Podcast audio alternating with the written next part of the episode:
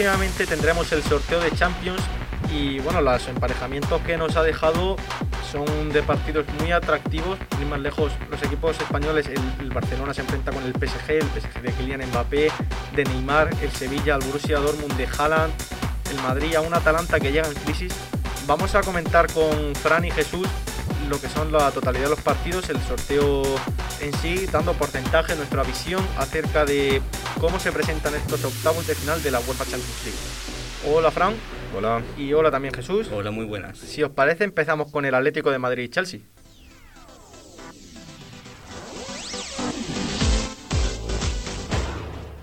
¿Cómo veis la eliminatoria? Yo creo que es un partido atractivo para los aficionados al fútbol.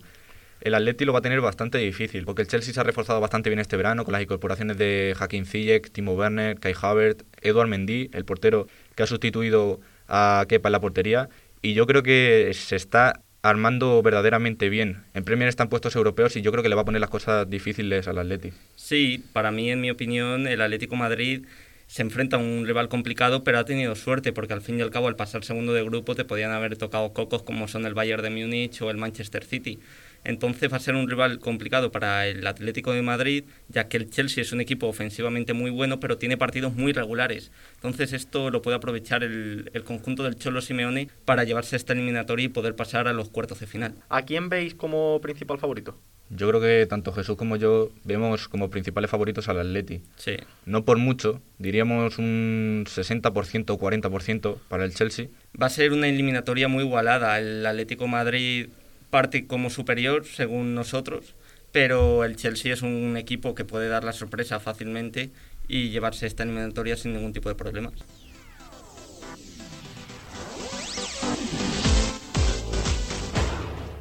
Pasamos ahora al Barça PSG, como dije, el PSG, delanteros Neymar y Mbappé, que son top mundiales, el Barça con el proyecto de Kuman. En este caso, ¿cómo veis la eliminatoria? Pues yo aquí lo veo muy, muy igualado, porque son dos equipos que no están pasando por su mejor momento.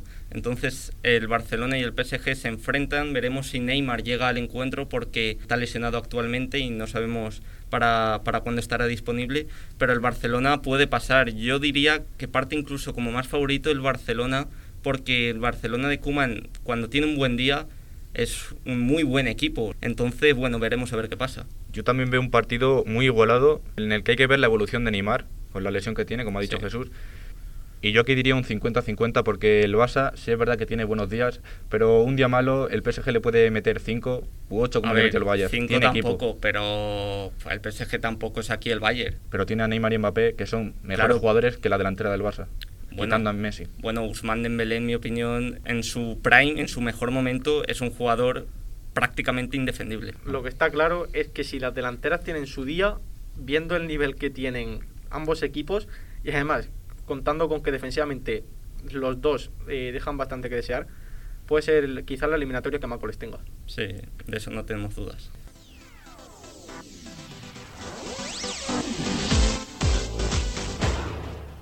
Vamos con el Sevilla Dortmund.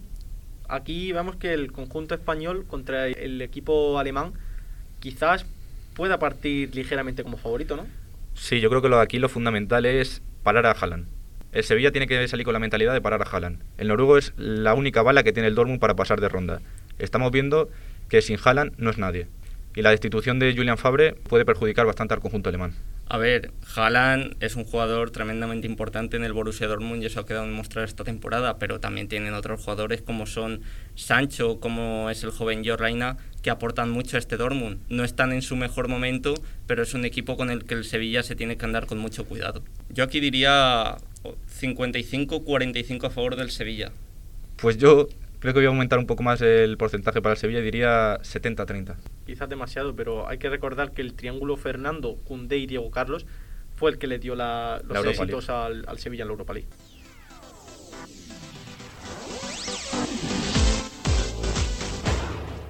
Terminamos los equipos españoles.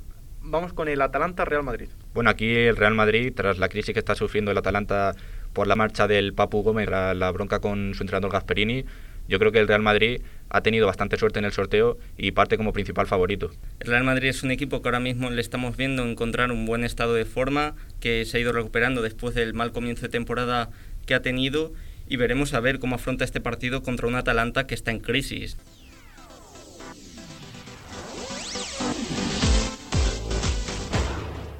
Oporto Juventus. La Juventus que para mí parte como favorita sin ningún tipo de dudas en este encuentro.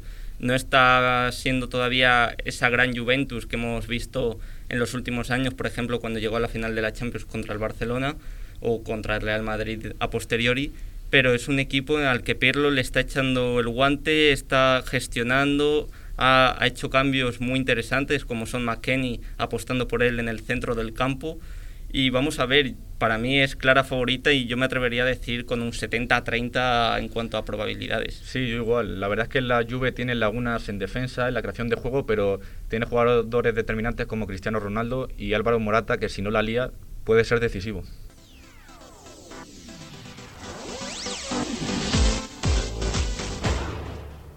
Nos vamos ahora a la Lazio Bayer, quizás el Coco, el Ogro, se va para Italia en este primer viaje de octavos. Pues si llevaba el Lazio ocho años sin llegar a Champions y pasa de fase de grupo, le toca al rival más complicado, sin duda. Los de Flick parten como principales favoritos, sin ninguna duda, diría 20-80. Bueno, a ver, el Bayern es claro favorito, pero la Lazio se la puede pelear.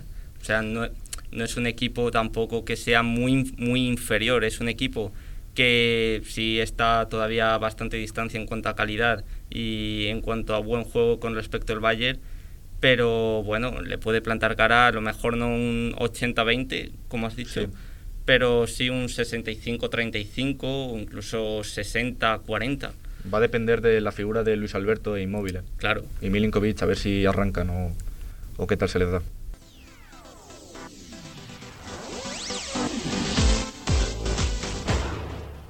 Nos pasamos ahora también al Borussia Mönchengladbach, la sorpresa en el grupo del Real Madrid, que recibe en la ida de los octavos de final de la Champions al Manchester City. Bueno, yo creo que los alemanes han ganado el respeto de todo, de todo el fútbol europeo y tienen el, ese merecido puesto en los octavos de final.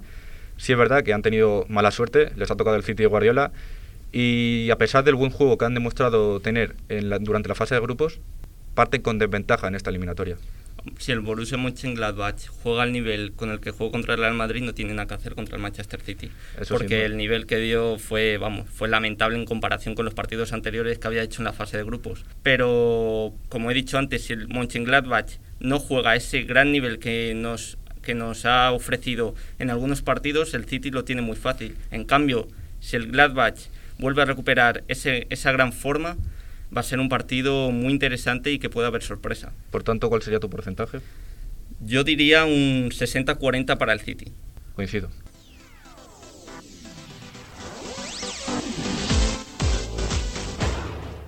Para terminar este sorteo, este repaso a las eliminatorias de la Champions, me he querido dejar quizás el partidazo de la UEFA Champions League en estos octavos. Red Bull, Leipzig, Liverpool. A mí, en lo personal, me parece el partido que no se puede perder un aficionado al fútbol y que además es que le guste el buen fútbol, porque los dos equipos proponen, juegan, marcan. ¿Cómo lo veis? Sí, son dos equipos con un estilo muy identificado cada uno, ¿no? Tenemos a Nagelsmann, que ha demostrado ser un gran entrenador, y luego Jürgen Klopp, que es el reciente ganador del The Best. Entonces va a ser un partido muy entretenido, yo creo que va a haber mucho ida y vuelta, aunque quizás el Leipzig apueste por tener un poco más el control de la posesión, pero es un partido que ningún aficionado se puede perder. Yo coincido con Jesús, va a ser un duelo tanto en los banquillos como en el campo. El Leipzig es un conjunto que defiende estupendamente, que domina el balón con Dani Olmo, jugadores de ese talento, y el Liverpool este año tiene bajas en la defensa, pero tiene una delantera de fantasía. Yo quizás, hilando lo que dice Jesús, de que debería ser un partido de ida y vuelta, a priori, Creo que el Leipzig en ese caso debería apostar por ese tipo de partido porque las bajas en defensa al Liverpool le pueden lastrar mucho. Al fin y al cabo el Liverpool en la línea de ataque tiene a Mo a Mané, a Firmino, a Jota, pero creo que si el Leipzig tiene el día defensivamente y están aplicados, se pueden ver como incluso favoritos. Sí, pero como has dicho, la artillería ofensiva del Liverpool es amenazadora y te puede, vamos, te puede marcar un gol sin ningún tipo de problema sino a contra, porque son rapidísimos y súper eficaces de cara a puerta. Entonces sí, va a ser un partido de ida y vuelta y veremos si el Leipzig se adapta contra este Liverpool que, ha dejado dudas, pero, pero sigue siendo el Liverpool. No debemos olvidar que las eliminatorias ya son a doble partido y veremos qué tal se desempeña el conjunto alemán a ida y vuelta.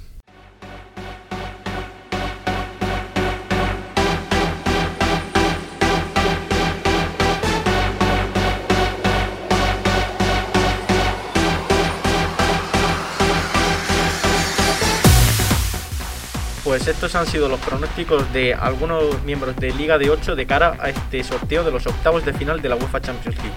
Lo que está claro es que los amantes del buen fútbol vamos a poder disfrutar de tremendos partidazos que nos esperan en la próxima eliminatoria de esta competición.